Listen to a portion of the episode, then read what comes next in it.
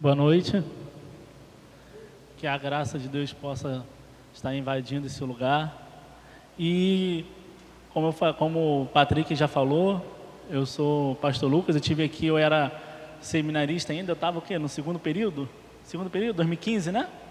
Então, e foi muito bom. Cheguei aqui, tinha aquele latão azul aqui. Eu falei, ué, cadê o latão azul? Trocaram. Deu um upgrade aqui na, na igreja.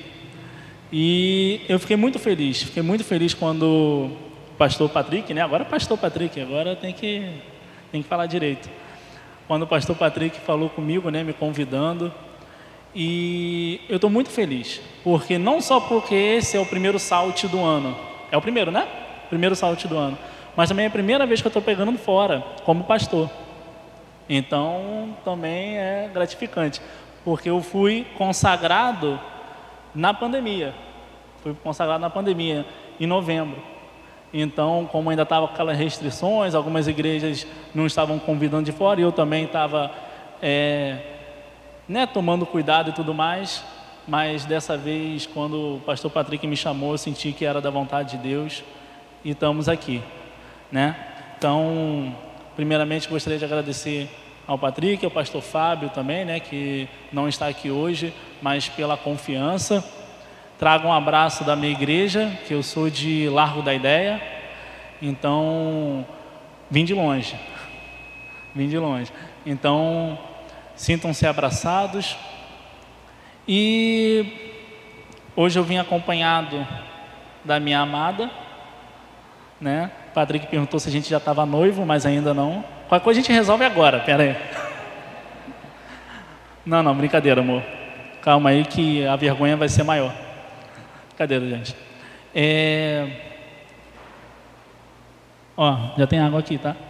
Falei para ela assim, ó, amor, se não levarem água para mim, fala com o Patrick para ele pegar água para mim. Mas já está aqui.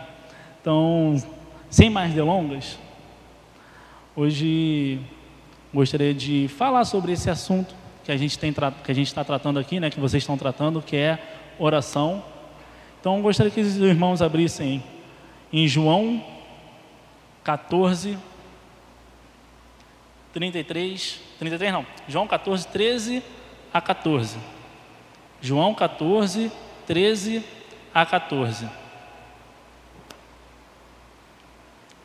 Diz assim: e tudo quando pedirdes em meu nome, eu o farei, para que o Pai seja glorificado no Filho. Se perdistes alguma coisa em meu nome, eu o farei. É, vamos estar tá orando e pedindo a Deus, né, que essa mensagem ela possa ser abençoadora, né, nas nossas vidas Muitas vezes a gente para para pensar que a gente está orando, né? Assim, a gente lê uma mensagem, ora como uma, rotina, né? Lê o texto, ora como uma rotina. Mas não, a gente ora com um propósito. A gente ora com um propósito durante a mensagem. Por quê? Deus, quando ele se revelou, né? Deus, ao se revelar para o homem, ao se mostrar para o homem, ele usou três coisas. A primeira é a revelação dele. Ele se revela pela natureza, se revela pela sua palavra, se revelou né, o ápice da sua revelação, que foi Jesus Cristo. E depois ele inspirou homens para escrever a Bíblia, escrever a mensagem. Então, homens guiados por ele. Por isso que a gente diz que a Bíblia é a palavra de Deus, porque foram homens que escreveram, mas guiados pelo Espírito Santo de Deus. E nós, como cristãos, nós somos iluminados pelo Espírito Santo para compreender essa mensagem. Então, quando a gente ora, né, no começo da mensagem, é para pedir a orientação ao Espírito Santo, a orientação a Deus para ser guiado, para compreendermos a mensagem. Porque sem, sem o direcionamento do Espírito, a gente só vai ver palavras e palavras. Mas quando a gente é guiado pelo Espírito Santo, a gente vê a revelação de Deus, a gente vê a mensagem de Deus. Então vamos orar. Oremos. Deus, nosso Pai. Gratidamos a Deus por esta noite, ó Pai, por estarmos na Sua casa, Deus, adorando e louvando o Seu santo nome, ó Pai. Obrigado, Senhor, por nos trazer aqui, ó Pai, com saúde e segurança, ó Pai. esteja, Pai, nesse momento, ó Pai, abrindo nossa mente, ó Pai, abrindo nossos corações, ó Pai, para entendermos, ó Pai, aquilo que o Senhor preparou para nós, ó Pai, nesta noite, Pai. Aquilo, Pai, que a Sua mensagem, ó Pai, quer nos mostrar nessa noite, ó Pai. Faça, Pai, que nossos corações se abram, Pai, e que Sua mensagem, Pai, possa penetrar, ó Pai, e criar raiz, ó Pai, para toda a nossa vida, Pai. É isso que eu te peço, em nome do Seu Filho amado Jesus Cristo. Amém e amém. Como eu já adiantei, né, nessa noite a gente vai estar falando sobre oração. E a oração, ela é um conjunto de coisas importantes. Né? Não só a oração sozinha, mas a leitura bíblica, ela é importante. Né? A gente pode parar para pensar né, que a gente conhece o nosso Deus pela revelação que está na Bíblia, pela sua palavra que está na Bíblia. Então, é, isso é importante. Quando a gente fala de Jesus, isso é importante. Essa é uma função da igreja, espalhar o Evangelho. Mas a gente não consegue nem compreender a Bíblia e nem falar de Jesus se a gente não tiver o direcionamento do Espírito Santo. Então, a gente tem que pedir direção a Deus. A gente ora, oração é o que dá energia, é o que movimenta o crente. Então, a oração, ela é tão vicária, ela é tão importante quanto todas as outras coisas. E infelizmente, ultimamente, a gente tem visto que as pessoas têm menosprezado a oração, tem diminuído a importância da oração. E nem adianta a gente falar, né, a gente discutir isso, porque a gente consegue perceber. A gente vê o nosso culto de domingo à noite, vê o culto de oração, a gente vê uma diminuição no público, a gente vê uma mudança da faixa etária. Os mais velhos sempre estão aqui no culto de oração, os mais novos muitas vezes não estão. Né? Não estou falando só daqui, estou falando das igrejas em geral. A gente vê que os cultos de oração são cultos menores. Ah, mas acontece durante a semana. Ah, acontece 8 horas da manhã do domingo. Sempre vai ter uma desculpa, mas a gente vê a gente vê que há uma diminuição de público. Então, as pessoas elas têm orado menos, elas têm buscado menos, elas têm orado muitas vezes só na igreja, mas em casa não ora. Só lê a Bíblia na igreja, mas em casa não lê. Então, a gente acha que oração é algo que acontece somente dentro da igreja, uma rotina de domingo. E não é, e não é. é os adultos, os jovens, os adolescentes, eles têm diminuído a importância da oração, né? Acredito que aqui não, mas a gente tem visto, a gente tem visto como é a questão da relação com a oração. É, quando a gente olha para alguns anos atrás, muitos anos atrás, a gente via que os filhos encontravam nos pais um refúgio, alguém com quem eles falariam sobre seus problemas, suas angústias, suas dificuldades. A geração passou. E aí o mais difícil era fazer os filhos desabafarem com os pais, porque eles preferiam desabafar com os colegas. E aí se passou mais um pouco. E eles pararam de desabafar com os colegas e começaram a desabafar na internet. E aí, o que aconteceu na década passada, né, que a gente deixou para trás, né, nessa virada de ano, foi que os pais foram para a internet. Então, as pessoas pararam, né, os mais novos pararam de desabafar na internet também, porque meu pai vai ver, minha mãe vai ver, né? Foi por isso que o Orkut acabou, tá, gente? A gente fala, ah, acabou porque o Orkut ficou chato. Não é que o Orkut ficou chato, é que os pais entraram no Orkut. Começaram a jogar colheita feliz, mini fazenda, e os jovens estavam lá, falou assim, não, pô, parece que eu estou dentro de casa. Aí foi para o Facebook. O que, que aconteceu agora? Os pais estão no Facebook. Tá todo mundo no Instagram agora. Tá no Instagram, tá no TikTok, só que tem uma coisa muito ruim, vamos dizer assim, entre aspas, na questão do TikTok, na questão do Instagram, até mesmo do Twitter. Por quê? Não dá para você escrever muito. Por isso que os pais não entram lá, porque mais velho gosta de falar muito, gosta de mandar textão, gosta de escrever. Demorou muito para os nossos pais irem para o Facebook, porque no Facebook não aceitava GIF, porque eles gostam de mandar aquela mensagem bom dia, aquele negócio brilhando todinho. Então, os jovens pararam também de desabafar na rede social, porque Instagram, ninguém lê o que você escreve na legenda, não adianta, a pessoa só vai ver sua foto. Você vai escrever um de textão lá, a pessoa não vai ler nada, só vai ver sua foto. Botou lá, foto na praia, escreva lá, bom dia, não sei o que, não sei o que, só vai ver a foto, não vai ver mais nada. TikTok, então, as pessoas estão lá, né? Não sei quem aqui vai, mas normalmente é mais adolescentes que estão lá no TikTok. E eles também não falam, eles só fazem lá as dancinhas, fazem essas coisas lá. Por quê? Eles pararam de tentar se comunicar, se desabafar. A geração, não estou falando da nossa não, que a gente é jovem, estou falando do, dos mais adolescentes. Eles não falam mais, agora eles chamam a atenção. Antigamente, quando um filho queria chamar a atenção do pai, fazia pirraça em casa. Agora não, agora ele tenta fazer um vídeo cada vez mais ousado na internet para poder chamar a atenção do pai, da mãe. Então, enquanto aquele vídeo dela não tiver um comentário de alguém querendo discutir, ou né, repreender ela, ou não tiver muitos coraçãozinhos lá, muitas curtidas, ela vai cada vez fazer um vídeo mais ousado, mais ousado, mais ousado. Por isso que no TikTok a gente abre e vai ver, tem umas coisas legais, mas às vezes a gente vê muita sexualização de adolescentes, de crianças. Porque agora elas não conseguem mais se comunicar, elas estão cada vez mais reprimidas, estão cada vez mais depressivas.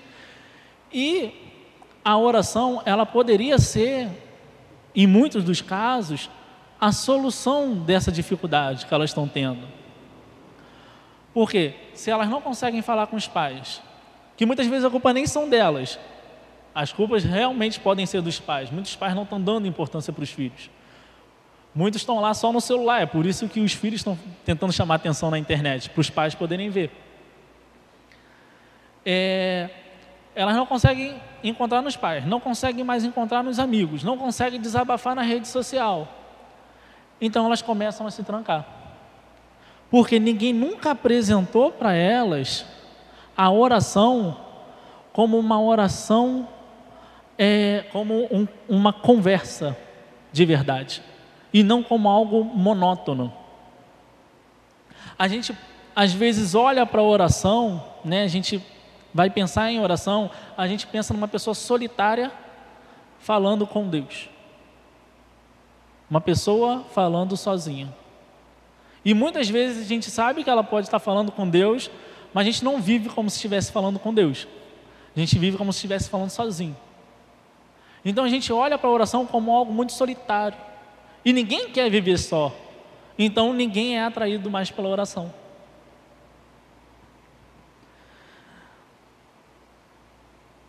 E então a gente começa a se afastar mais disso. A gente começa a menosprezar a oração. E a gente tem que tomar muito cuidado com isso, porque não só para as nossas vidas como jovens, mas também a herança que a gente vai deixar para essa geração que está vindo agora. Que ideia que a gente quer deixar? Toda herança, herança cultural, herança moral que a gente deixa para a próxima geração, não é só em falar, é em atitude também. As pessoas precisam ver na gente. Se a gente quer transmitir para a próxima geração que a oração é algo importante, mas a geração que está vindo não vê a gente orar, então ela não vai se interessar. Não vai se interessar, não vai ver. Então, esse texto que o, pastor Patrick leu, de Filipenses 4, 6 e 7, é um exemplo disso, de como a oração poderia ser a solução de muitos daqueles problemas de muitos jovens e adolescentes que estão enfrentando a questão da angústia, a questão da ansiedade, da depressão, porque elas vão depositar em Deus, vão falar com Deus todas as suas súplicas, todas as suas dificuldades, e Deus ele vai responder com a paz dele que excede todo o entendimento. Quando a gente olha e vê assim, nossa, você não tem motivo para estar em paz, você tem muita dificuldade. Você passa por muitos problemas, mas você encontrou a paz. Porque a paz de Deus excede esse entendimento. A pessoa não consegue entender o quanto a gente está feliz. E essa geração, ela precisa encontrar isso também. Ela precisa ver isso também. É, como eu falei, né, a gente muitas vezes tem a ideia de que a gente ou a outra pessoa ora sozinha. E uma coisa que a gente tem que ter em mente é de que um cristão, ele jamais ora sozinho. Um cristão ele não ora sozinho. Hum, tem uma autora chamada Megan Hill, Megan Hill, no seu livro Orando Juntos, livro muito bom, recomendo, que ela disse o seguinte: a oração é um exercício de relacionamento. A oração é um exercício de relacionamento entre Deus e nós, ou nós e Deus, Deus e Deus, e todos nós e nosso Deus. Então é um relacionamento entre nós e Deus, Deus e Deus, e todos nós e nosso Deus. Então a gente vai focar nesse assunto hoje. A gente vai falar um pouquinho sobre isso. Como que se dá esse relacionamento entre nós e Deus, Deus e Deus? Como assim Deus e Deus? E todos nós e nosso Deus. Primeiro, então, vamos lá. Deus e nós. Deus e nós. Quando Deus criou o homem, lá no jardim do Éden, ele criou também com ele um relacionamento ele se comunicava com o homem. Todo fim de tarde, né, como a gente lê, né, no crepúsculo do dia, Deus ele se encontrava com o homem, conversava com o homem. Então, ele criou essa necessidade de relacionamento, essa necessidade de comunicação. Isso é algo da natureza do homem, algo da natureza do homem. Mas isso também foi corrompido com a queda do homem. Quando o homem pecou, toda a sua natureza foi corrompida. Então, é, o nosso coração, a nossa mente, nossas atitudes, nosso relacionamento foi totalmente corrompido. Não só o nosso relacionamento com Deus, mas também o nosso relacionamento com o próximo. A gente não ama o nosso irmão como a gente deveria amar. A gente não se importa com o outro como a gente deveria realmente se importar. E também o nosso relacionamento com a criação, com a natureza. Ela também foi corrompida. Muitos de nós, quando, por exemplo, jogam um papel no chão, a gente não sente dor nenhuma. Mas quando Deus ele fala para o homem dominar sobre a criação, ele não está querendo uma imagem de alguém carrasco dominando sobre uma outra pessoa, sobre uma outra coisa. Quando fala sobre dominar, é no sentido de domar, é no sentido de estar no controle, é no sentido de cuidar, é domar no sentido de cuidar. Igual quando vem um cavalo, por exemplo, é uma pessoa que está no aras e vem um cavalo muito bruto, muito agitado, ele vai precisar primeiro domar o cavalo. Então ele vai precisar amansar o cavalo, ele vai precisar cuidar do cavalo. É nesse sentido de domar sobre a criação. E o nosso relacionamento de cuidado com a criação foi corrompido também. Foi corrompido também. Mas então, Jesus veio. Jesus veio restabelecer, vamos focar primeiro na nossa relação com Deus. Então, ele veio nos reconectar com Deus.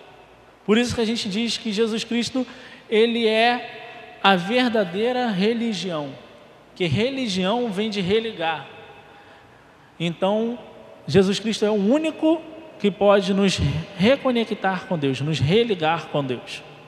Então, a nossa comunicação, o nosso relacionamento com Deus foi retomado na cruz. Então, a gente pode pensar assim, ué, mas como assim? No Antigo Testamento, Davi orou, Salomão orou, pessoas do Antigo Testamento oraram.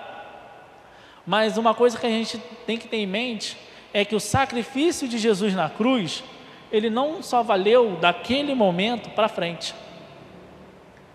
Não valeu só do momento que Jesus, ah, Jesus morreu, a partir do momento que Jesus morreu para frente, ali vale o sacrifício de Jesus. Não, o sacrifício de Jesus é eterno. Então ele vale não só daquele momento para frente, mas em toda a história. Por isso que a gente lê que o Cordeiro de Deus morto desde antes da fundação do mundo. Por isso que a gente lê esse texto. Porque o poder do sangue de Jesus é um poder atemporal. Quando no Antigo Testamento as pessoas faziam sacrifícios, né, o derramamento de sangue para remir o pecado, aquilo já apontava para Jesus.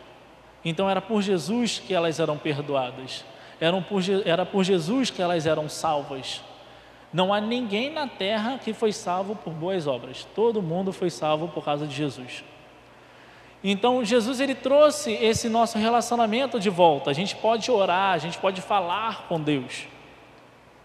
Mas mesmo assim a gente ainda deprecia muito esse presente que a gente recebeu. A gente menospreza ainda muito. E Jesus, ele ensinou a gente a orar, né? Quando ele estava lá ensinando os discípulos, ele inicia, né, aquela oração modelo dizendo Pai Nosso. Pai Nosso. O que, que ele quer dizer com isso? Pai Nosso. Ele quer dizer muita coisa. Mas, primeiro, ele quer que a gente tenha um relacionamento de filho com Deus. Que a gente saiba que Deus é um Pai zeloso que está pronto para nos ouvir a todo instante, a todo momento. Ele é alguém que se importa com a gente, é alguém que sente com a gente. Então a gente tem que ter esse relacionamento, tem que chegar a Deus em oração, assim como um filho chega para um pai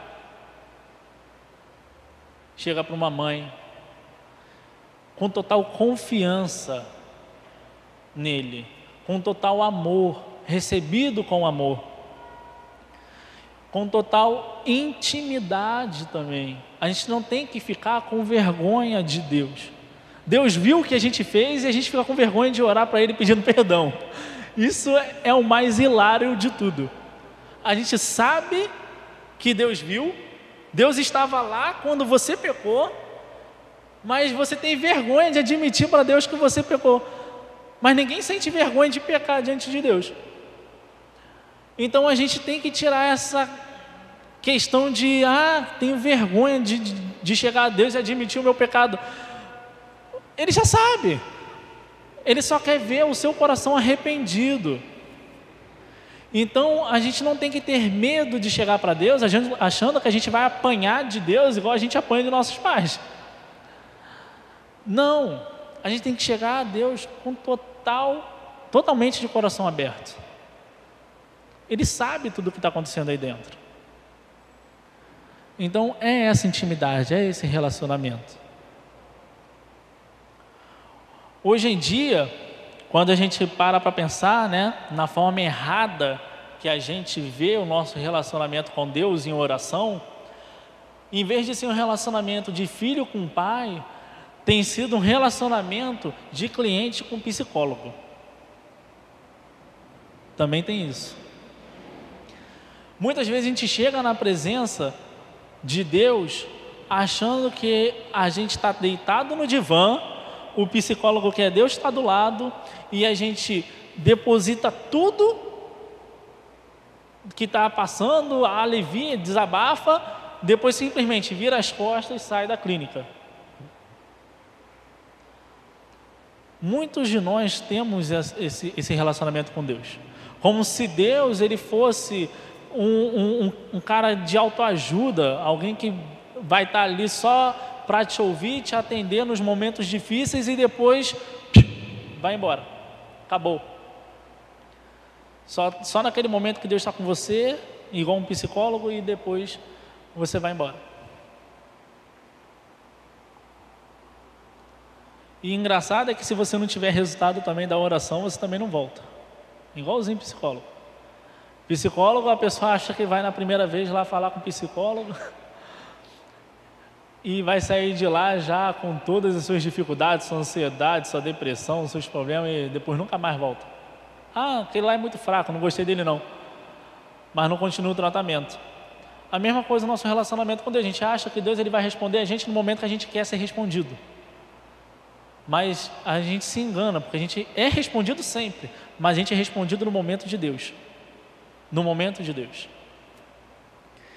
E que acontece? Esse relacionamento de cliente com psicólogo, que muitas vezes a gente tem com Deus, não é o relacionamento que ele quer ter. Porque a gente acha que a gente acaba tendo uma visão de que Deus é alguém que só está lá para suprir nossas dificuldades, mas que quer ter um relacionamento, que não quer estar tá perto, que não quer estar tá junto, que não quer participar da minha vida. Ele está lá só para eu pedir socorro, mas depois eu que me viro na minha vida. E não, não é assim. E na época da reforma, da reforma protestante, um reformador chamado João Calvino, ele disse a seguinte frase, né? Na verdade, ele já passava por isso naquela época, de pessoas que negligenciavam a oração, de pessoas que não entendiam o verdadeiro poder da oração, do real significado. Então ele disse que por pouco, por pouco os cristãos já não estavam orando assim: Ó oh, Senhor, eu certamente duvido se me quererás ouvir ou não, mas como estou muito aflito, recorro a ti, para que se eu for digno, me socorras. É praticamente assim que a gente vive hoje também. A gente chega a Deus em oração, sem nenhuma perspectiva, sem nenhuma fé de que nossa oração vai ser respondida, mas também não custa nada orar. Então vai que, vai que Deus responde, né? Então eu vou orar mas aí depois eu vou continuar pelo meu caminho, vou tentar me consertar, me acertar, acertar a minha vida do meu jeito. A gente não bota fé na nossa oração. A gente não bota fé no poder da oração. Então, isso não expressa relacionamento. Uma atitude dessa não expressa relacionamento.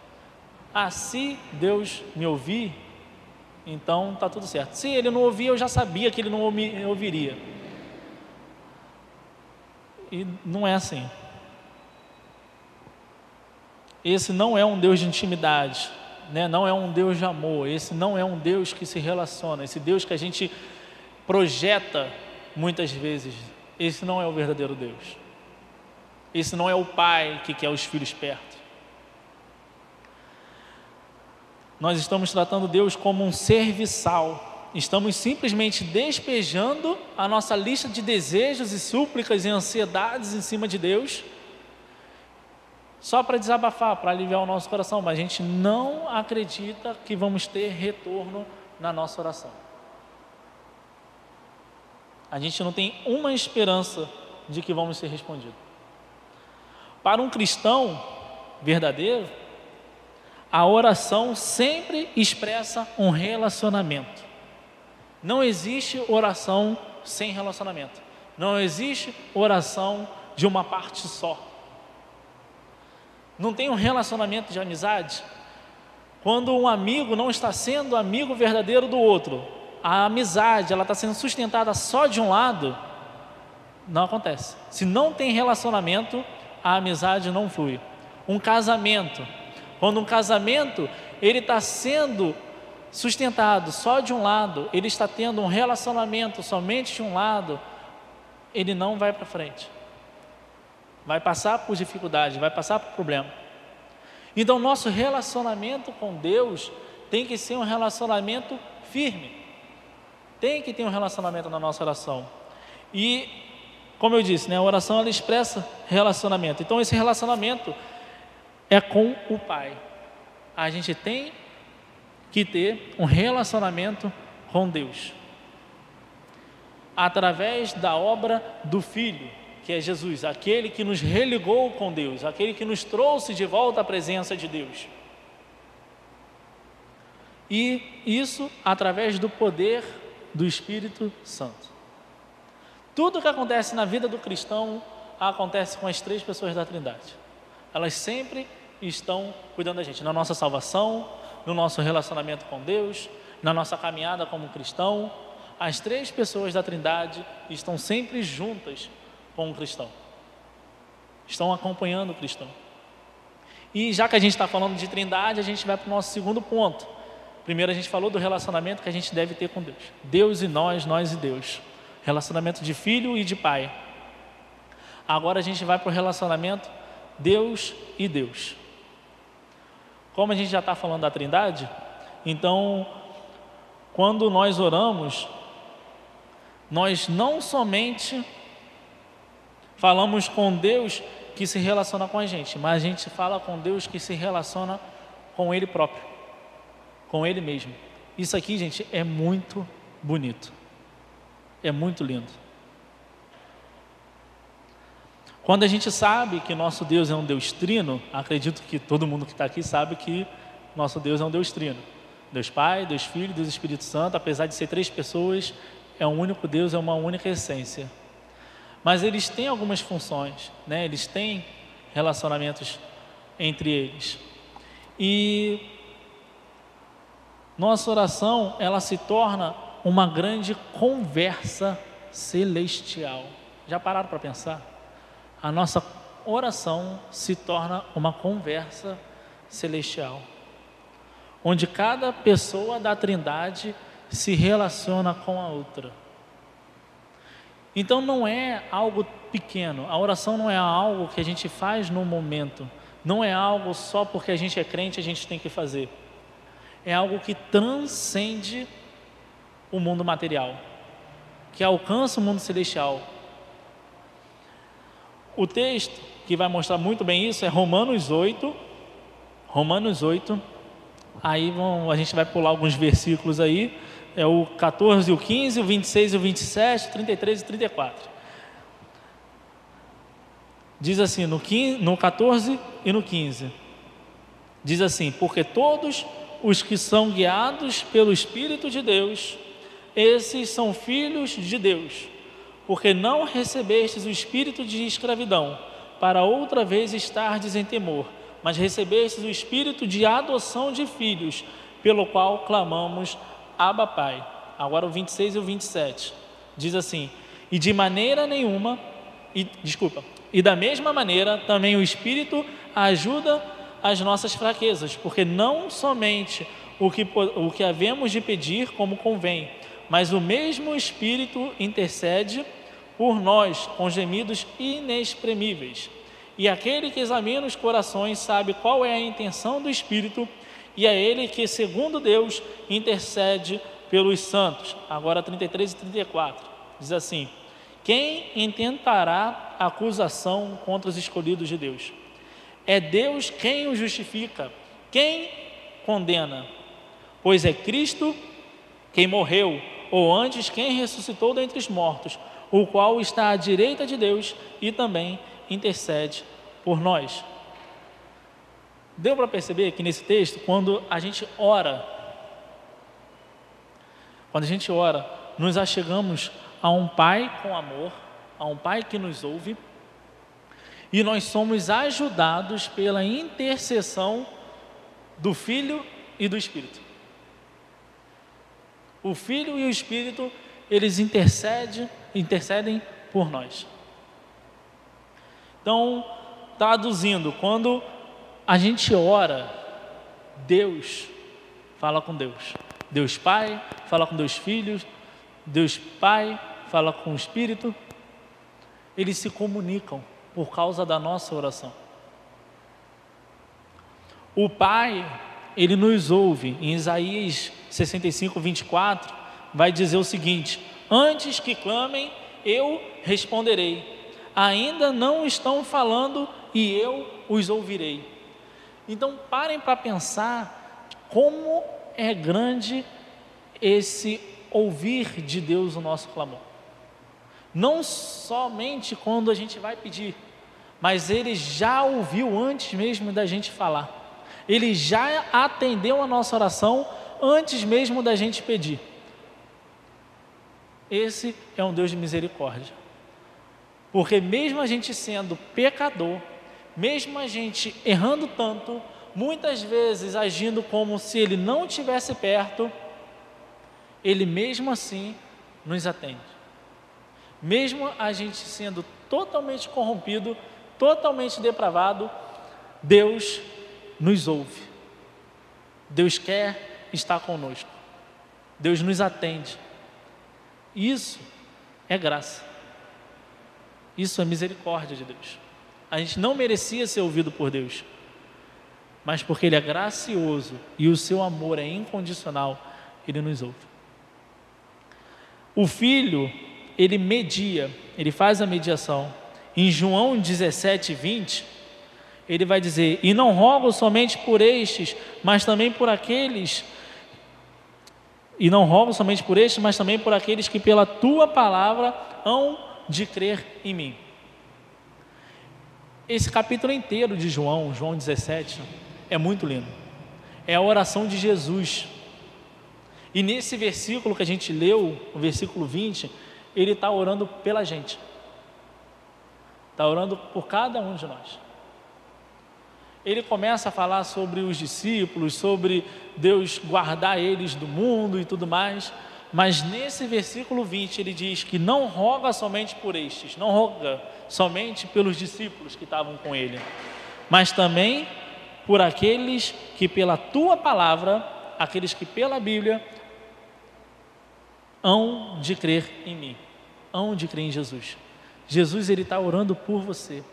Ele fala com Deus pedindo por você. Ele media o nosso relacionamento com Deus. Ele nos leva a Deus. E o Espírito é quem nos une a Cristo. No versículo 15 de Romanos 18 que a gente leu, diz porque não recebestes o espírito de escravidão, mas outra vez estar para outra vez estar em temor, mas recebestes o espírito de adoção de filhos, pelo qual clamamos Abba Pai. Então, o espírito de Deus, o espírito que a gente recebeu nos liga a Cristo. Nos liga Deus. Nos une. Então, quando oramos, Deus Pai, Deus Filho e Espírito se revelam como um Deus trino que sempre concordam entre si. Quando a gente para para pensar, né, ah, Deus tá, é, Cristo está intercedendo por mim, parece que ele está discutindo com Deus Pai. Parece que ele está chegando para Deus Pai e falando assim: não, não, não, não, Pai, não faz isso aqui, não, não, mas eu vou fazer, não, mas não quero que você faça, não, mas eu vou fazer porque ele merece, não. Eles não estão discutindo eles estão conversando em amor. Eles sempre concordam entre si. Então, quando Deus Pai conversa com Deus Filho, eles já conversam se entendendo. O Espírito já intercede por nós, já se entendendo que eles são um. Quando oramos, devemos ter a certeza de que Deus sempre nos responde seja com um sim, um sim imediato, ou com um vou lhe dar algo melhor. Não é somente um não. O não de Deus não é um não. Tipo, não, não quero e ponto. É, não, meu filho, isso não é para você. O que eu tenho para você é muito maior do que isso que você está pedindo para mim. Você não sabe o que você está pedindo. Eu tenho coisa melhor para você. É esse o nome de Deus.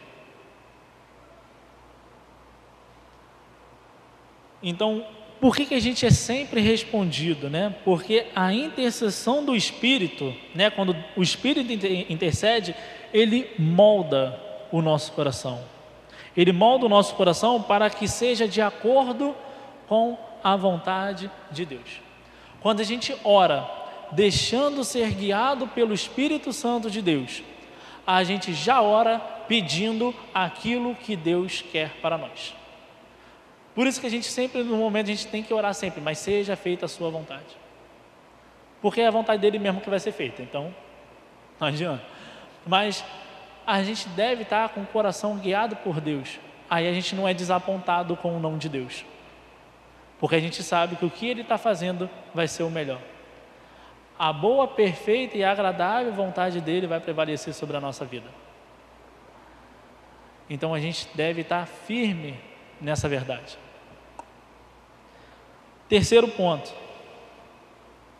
Todos nós e nosso Deus.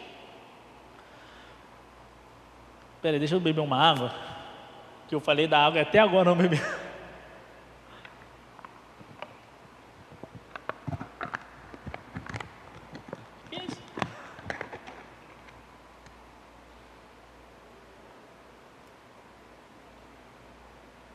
Foi.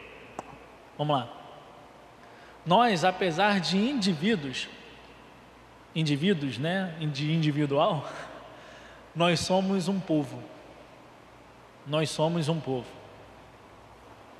Na oração de Jesus, né, em João 17, se a gente ler todo aquele capítulo, em vários momentos ele vai dizer para que sejamos um, assim como ele e o Pai são um. Ele está pedindo isso várias vezes, vários versículos a gente vai perceber em João 17. Ele pedindo essa união do povo de Deus, assim como ele e o Pai são um. Nós, como cristãos, nós temos um caráter de unidade. De unidade. Por isso que quando a gente chega na igreja, a gente não deve chegar e virar a cara para o irmãozinho. Ficar irritado, não querer participar de um ministério só porque tem outro lá que está lá que você não gosta. Porque no céu, você vai estar tá lá junto com esse irmão. Porque você e eles fazem parte de um mesmo corpo. Vocês têm que ser unidos. Unidos em Cristo. Em algumas passagens da Bíblia, a igreja ela é relatada com esse propósito, esse propósito de união, de uma só verdade, de um só corpo, de um só espírito, de uma só mente. Em João 15, a igreja é comparada a uma planta, onde Jesus ele é a videira verdadeira e nós somos os ramos dessa videira. Em Efésios 2, a igreja é comparada a um edifício, onde somos uma construção alicerçada na pedra angular que é Jesus Cristo. Em Romanos 12, a igreja ela é chamada de corpo, onde somos membros guiados e submissos à cabeça que é Jesus Cristo. Então, em todos esses versículos, a igreja é tratada como uma só coisa, um só povo. Isso aí é o que mais me preocupa com o pessoal que é desigrejado. Porque eles têm uma visão de uma igreja sozinha. E Jesus, quer dizer, a Bíblia, ela nunca falou de uma igreja solitária. Nunca falou de uma única pessoa ser uma igreja. Nós somos igreja porque nós somos, nós somos o povo de Deus, por isso nós somos igreja. Quando fala sobre as bodas do Cordeiro, sobre Jesus Cristo encontrar a sua noiva, ele não vai ter vários casamentos com várias noivas. A noiva que está falando aqui é o povo de Deus, é a igreja de Deus. Então a gente tem que ter essa união. Nós somos povo.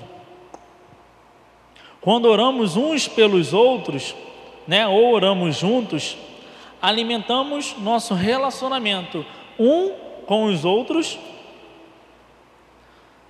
Né, nós unimos os nossos corações, nossas vozes e nossas mentes e glorificamos a Deus. Quando nós oramos juntos como povo,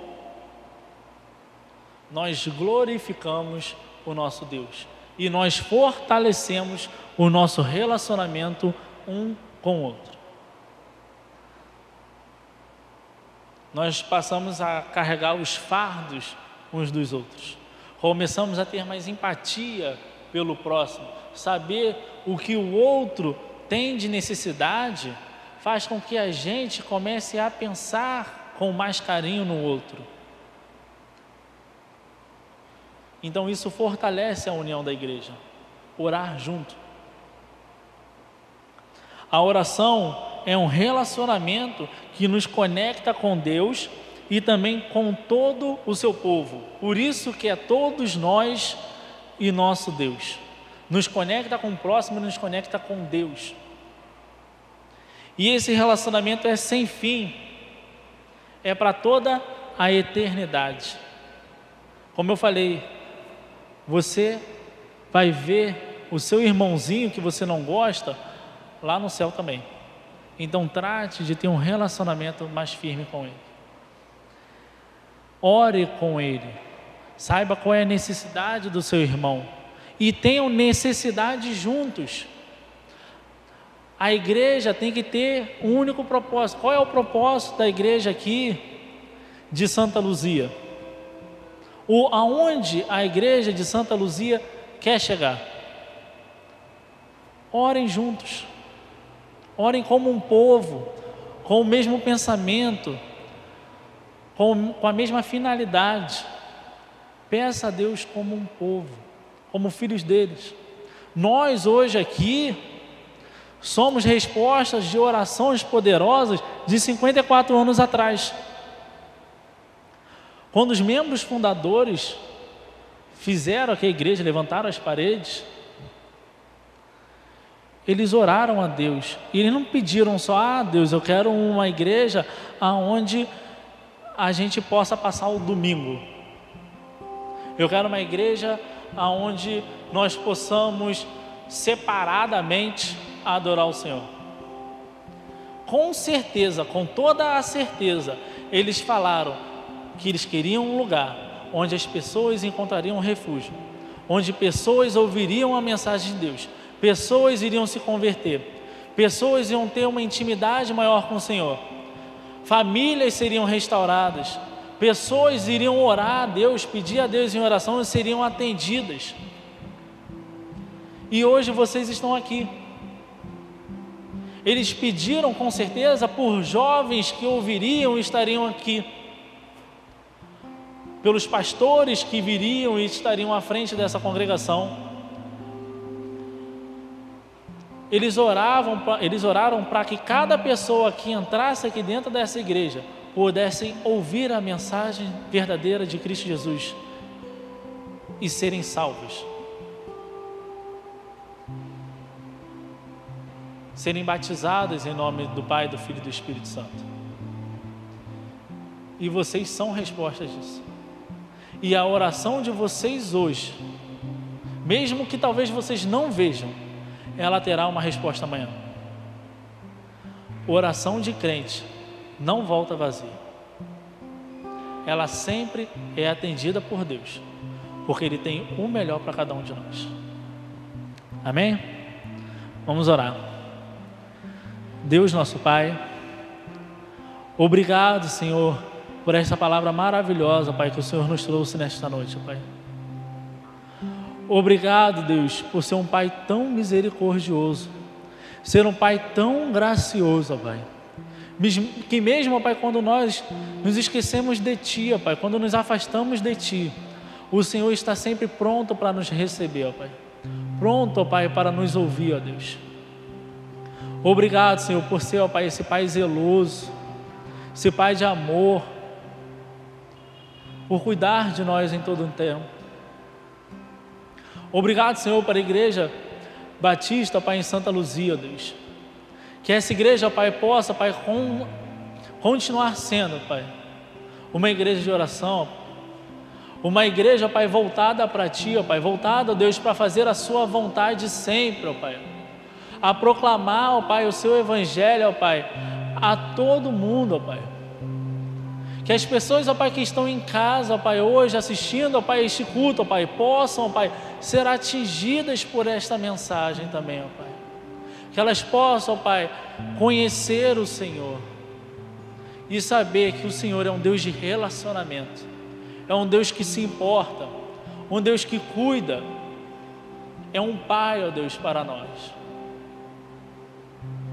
Obrigado, Senhor, mais uma vez, ó Deus, por tudo, ó Pai. Esteja conosco, Pai, durante esse fim da noite, Pai, essa semana que vai se iniciar amanhã, Deus. Que o Senhor Deus continue, ó Pai, nos guiando, ó Pai. Que nós, ó Deus, possamos, ó Pai, chegar a Ti, ó Pai, sempre, ó Pai, num relacionamento, ó Pai, cada vez maior e maior, ó Pai. Que quando, ó Pai, nós cheguemos a, chegarmos a Ti, ó Pai, em oração, ó Pai. Quando abrirmos, ó Pai, nossos corações, ó Pai, para Ti, ó Pai oremos com a certeza, ó Pai, que seremos ouvidos e respondidos, ó Pai. porque existe um Deus grande, um Deus, ó Pai, poderoso, nos ouvindo, irá nos, nos atender, ó Pai. Obrigado, Senhor, por tudo, ó Pai. Esteja, ó Pai, abençoando essa juventude, ó Pai. Que ela continue, ó Pai, crescendo, ó Pai, cada dia mais e mais, ó Pai, na sua fé, ó Pai, crescendo cada dia mais e mais em Ti, ó Pai, para continuar, ó Pai, sendo testemunhas Suas, ó Pai, para essa geração, Pai. Que o Senhor Deus continue nos abençoando, Pai, hoje e sempre, Pai. Obrigado, Deus, em nome do Seu Filho amado Jesus Cristo. Amém e amém.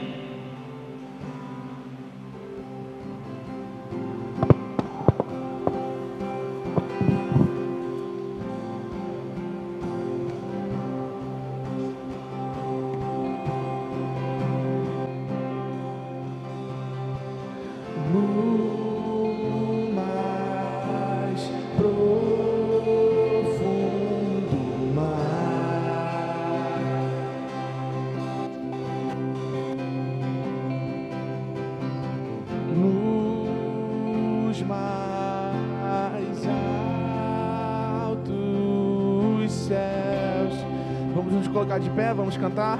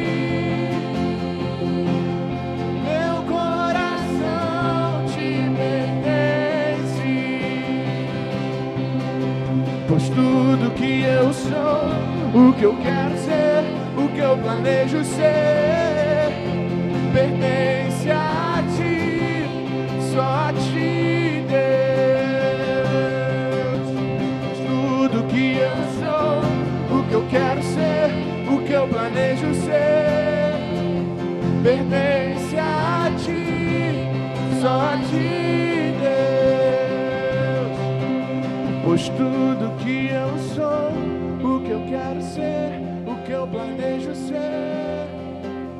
Pertence